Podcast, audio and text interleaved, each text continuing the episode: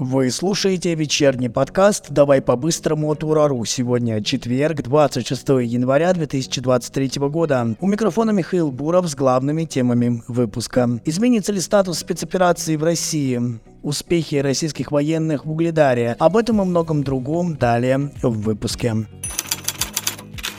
Статус спецоперации на Украине необходимо изменить. С такой инициативой выступил депутат Госдумы от Крыма Михаил Шеремет. Он считает, что такая необходимость продиктована массовой отправкой западных танков на Украину. Цитата. «Происходящие события уже вышли за рамки обычного военного конфликта. Изменение статуса спецоперации позволит перевести экономику страны на военные рельсы и мобилизовать все ресурсы для общей победы».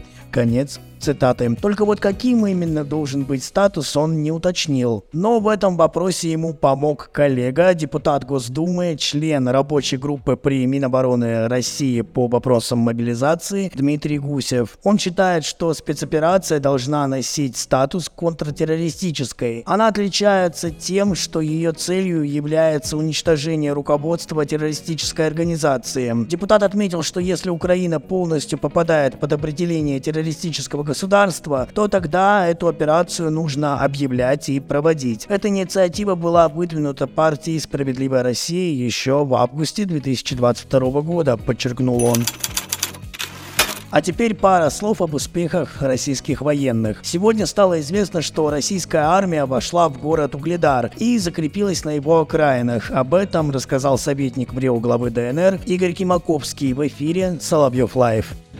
Там намечается очень серьезный успех. Э, наши ребята закрепились, и там сейчас очень серьезно работает э, наша артиллерия, которая поддерживает э, наших бойцов. А тем временем в интервью для Sky News Зеленский заявил о том, что ему не интересны переговоры с Владимиром Путиным. Он искренне не понимает, кто принимает решения в России. Ну, по крайней мере, он так говорит. В ответ Песков заявил, что Зеленский давно уже не оппонент для Путина, потому что он готовился к войне с Донбассом, вместо того, чтобы помогать жителям. Цитирую. Зеленский не решил проблему Донбасса. Он не выполнял минские договоренности. Более того, он не собирался их выполнять. Он готовился к войне. Поэтому он сам давно перестал быть возможным оппонентом для президента Путина. Конец цитаты. А между тем Украина получит от западных союзников около 80 боевых танков «Леопард-2» в ближайшее время. Об этом сообщает CNN. И пока Байден и Шольц решали, поставлять танки или не поставлять, мы рассказали, почему же эти западные машины бесполезны для Украины. Если вы вдруг не видели видео, обязательно ищите его на нашем YouTube-канале или в сообществе ВКонтакте. Есть сегодня и такая новость. Основатель ЧВК «Вагнер» Евгений Пригожин пригласил экс-министра обороны ДНР Игоря Стрелкова, также известного как Гиркина, в ряды бойцов его военной компании. Я, как старший начальник ЧВК «Вагнер», приглашаю господина Гиркина Стрелкова на фронт, чтобы проверить правильность его позиции и использовать, как он заявлял, его боевой опыт. Передает слова Евгения Пригожина его пресс-служба компании Конкорд. В ответ Стрелков заявил, что готов рассмотреть предложения. Цитата. «Если такие предложения будут и они будут серьезными, а не на уровне поиздеваться, я готов их рассмотреть». Конец цитаты. Примечательно, кстати, что приглашение касалось получения роли командира одного из штурмового отряда. Интересно, чем кончатся эти мужские баталии?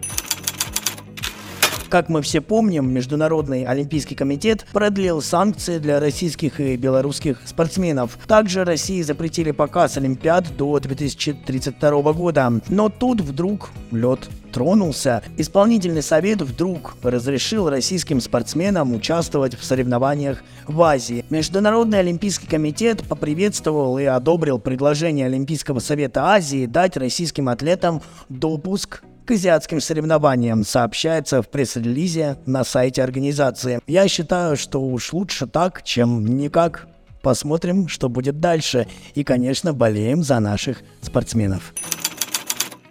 Ну и завершим наш сегодняшний выпуск вот такой новостью. Семену Слепакову, кто не знает, это известный комик, грозит уголовное дело и лишение гражданства за песню о гибели российских военных в спецоперации. Фонд национального исторического наследия попросил председателя Следственного комитета России Александра Бастрыкина проверить песню на дискредитацию вооруженных сил. А песня звучит как-то так.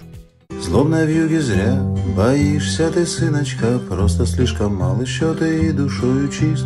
Есть у нас страшнее Враг моя кровиночка Этот враг сыночек Укронацист. Очень жаль, Ванюша, что тебе лишь три года И не можешь ты пойти укропов крошить. Баюшки, баю, баюшки, баю Ничего нет лучше смерти в бою. Ничего нет лучше смерти в бою Баю, баюшки, баю.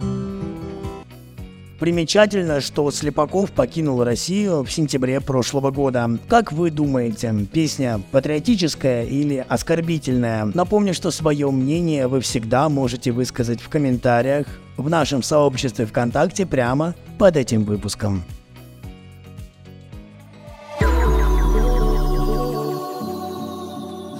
Что же это все самые важные новости, о которых мы хотели вам сегодня рассказать. Напомню, что еще больше новостей вы можете прочесть на нашем сайте ура.news. Обязательно подписывайтесь на наши каналы в Telegram, Рутюб и YouTube. Также подпишитесь на наше сообщество ВКонтакте. И спасибо, что слушаете нас на Яндекс Музыке. Ну а я прощаюсь с вами до завтра. Не забывайте, что здесь мы обсуждаем самые яркие события дня. Это был подкаст «Давай по-быстрому» и Михаил Буров.